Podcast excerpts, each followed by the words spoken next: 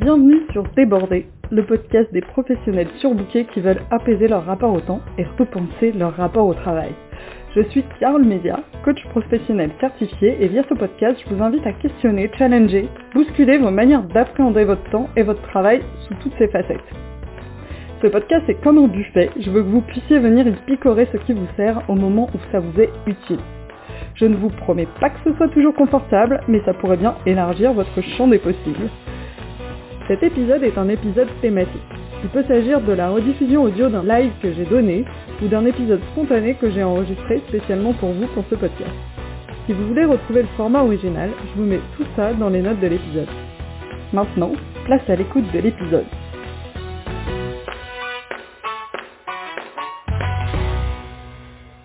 Chose promise, chose due, je vous enregistre cet épisode de podcast dans la rue.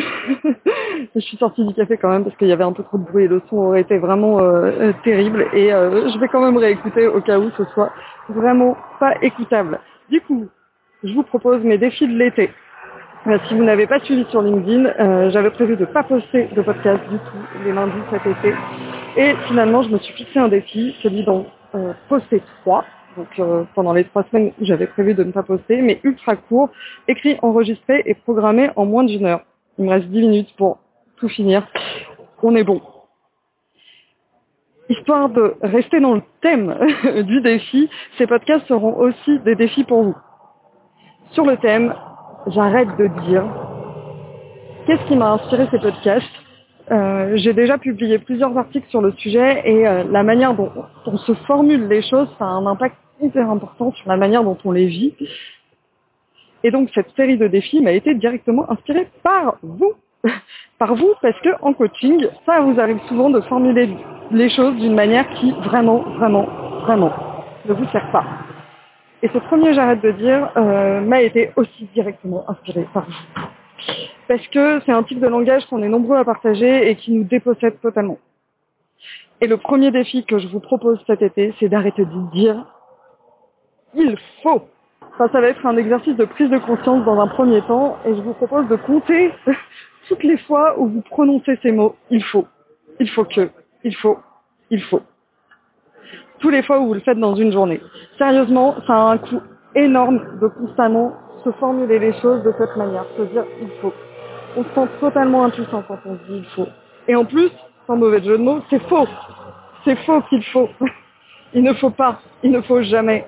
Personne ne vous menace, c'est juste qu'il y a des conséquences à faire ou à ne pas faire les choses. Mais vous choisissez, parce que vous ne voulez pas vivre des conséquences de faire autrement.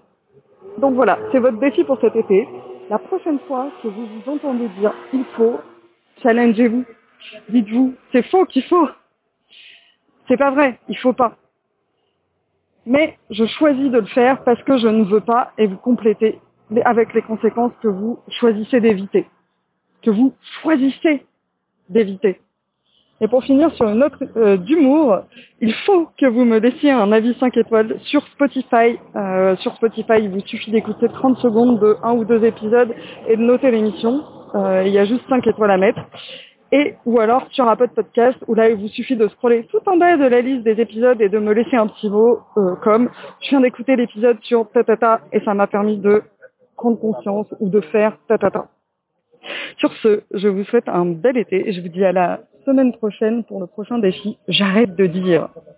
Je vous remercie d'avoir écouté cet épisode jusqu'au bout. Je vous invite à vous demander ce que vous en avez appris et surtout comment vous pouvez appliquer cet apprentissage dans votre quotidien.